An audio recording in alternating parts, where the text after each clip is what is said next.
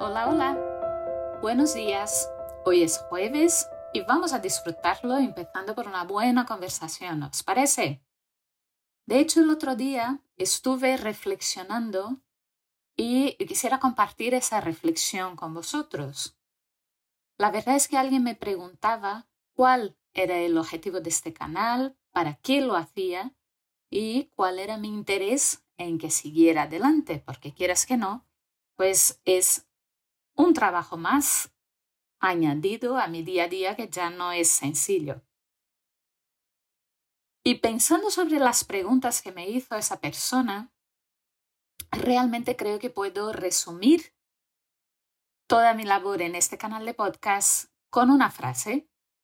Busco hacer fácil lo difícil para que la gente pueda entender y convivir mejor con su enfermedad.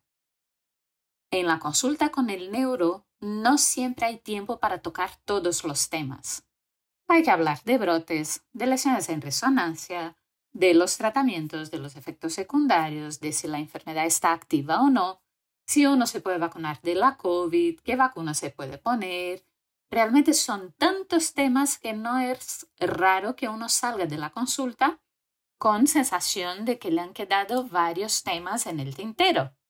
Por eso, insisto en seguir con nuestros 10 minutos de charla de cada semana. Creo que entre todos podemos ir llenando estos vacíos con conocimiento científico validado, pero al mismo tiempo explicado de una forma fácil para que cualquiera pueda entender y volver a oírlo cuantas veces necesite. También es otra forma de difundir información novedosa, útil pero veraz.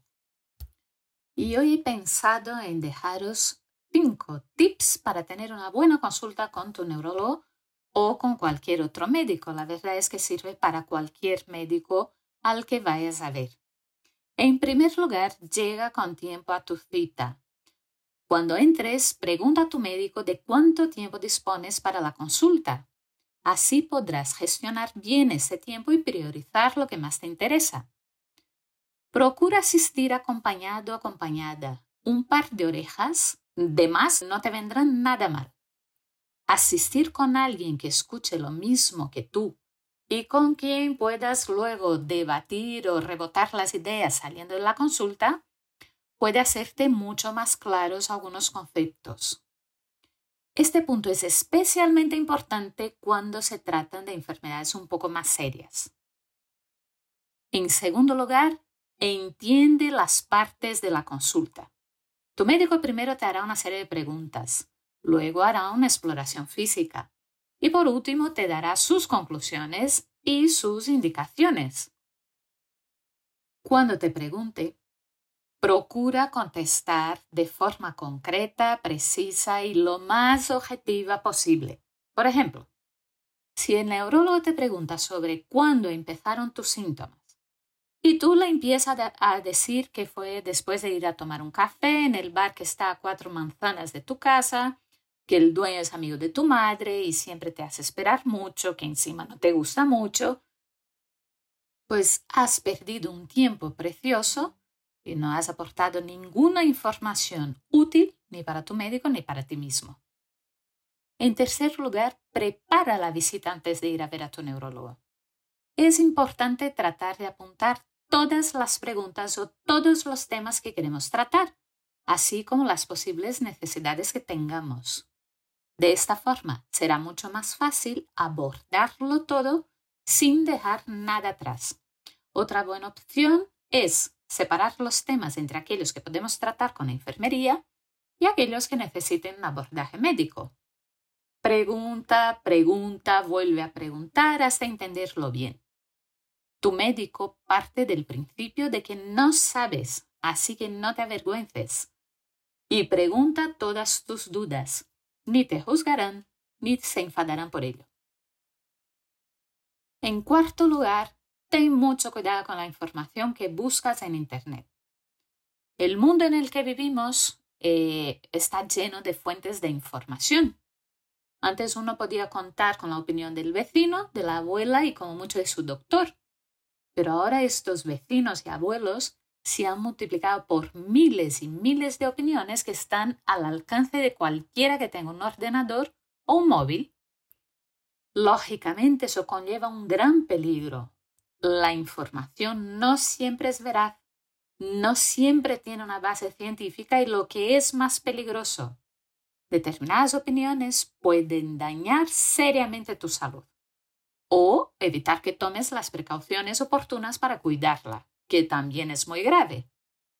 Así que os recomiendo que si vais a buscar información en el doctor Google, sed cautos.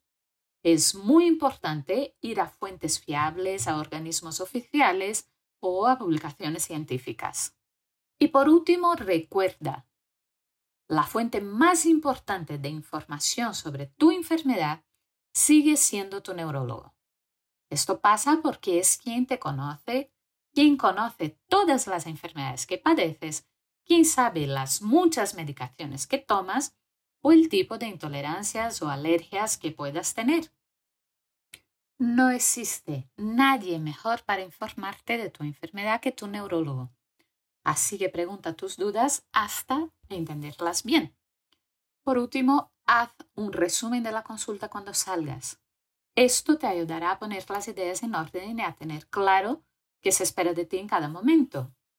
Repasa, con la ayuda de tu acompañante, por ejemplo, todas las indicaciones que te ha dado tu médico. También es importante disponer de otras vías de comunicación con el equipo médico que te lleva, por ejemplo, un correo electrónico o un teléfono, para poder ir preguntando las dudas más urgentes y serias que puedas tener. Y eso es todo por hoy. Espero que este episodio te haya sido útil, pero recuerda, hay que poner en práctica lo que hemos aprendido.